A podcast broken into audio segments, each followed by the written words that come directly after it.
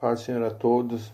Hoje eu vou estar fazendo um breve comentário sobre uma história muito conhecida chamada Jovem Rico, ou Jesus e Homem Rico, que se encontra lá no livro de Lucas, capítulo 18, versículo 18. Mas dessa história são dois pontos que me chamam a atenção. Uma deles é que Jesus fala para ele: Vende tudo que tu tens, dá aos pobres e segue-me. É interessante que a palavra de Deus fala que o homem ficou triste porque possuía muito dinheiro. O jovem rico não foi para o céu, não é porque ele tinha muito dinheiro, mas a palavra de Deus fala que o amor ao dinheiro é raiz de todos os males. Deus não tem problema com as pessoas ter dinheiro, como é o caso de Abraão, Salomão, Davi. Tantas pessoas eram ricas. A questão não é riqueza em si, o problema é o amor ao dinheiro. O amor ao dinheiro é uma idolatria.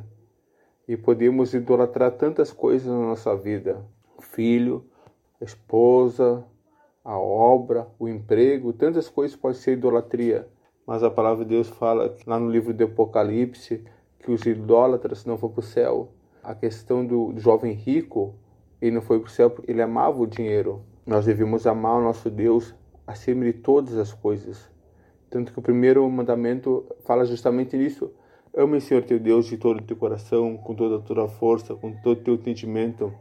Idolatria é tudo aquilo que nós colocamos no nosso coração no lugar de Deus. Então, como Deus nos ama, Ele não quer que a gente pereça.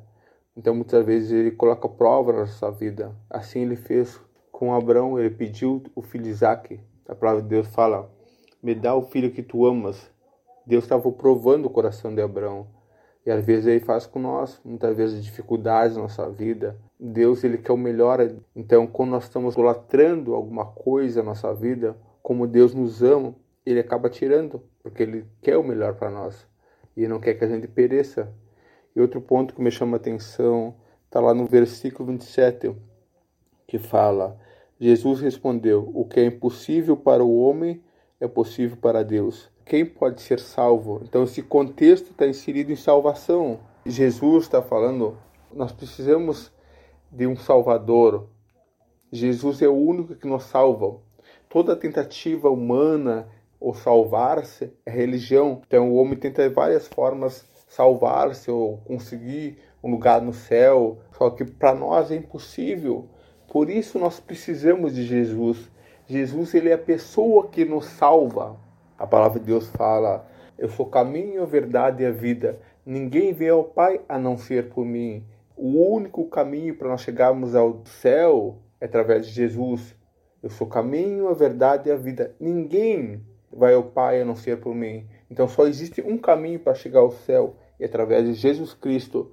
Qualquer outro caminho, iremos a qualquer lugar, menos ao céu. Se você ainda não conhece Jesus, se você ainda não entregou sua vida a Jesus, está na hora de fazer uma reflexão. Então, todos nós queremos ir para o céu, precisamos chegar no céu, e é só através de Jesus.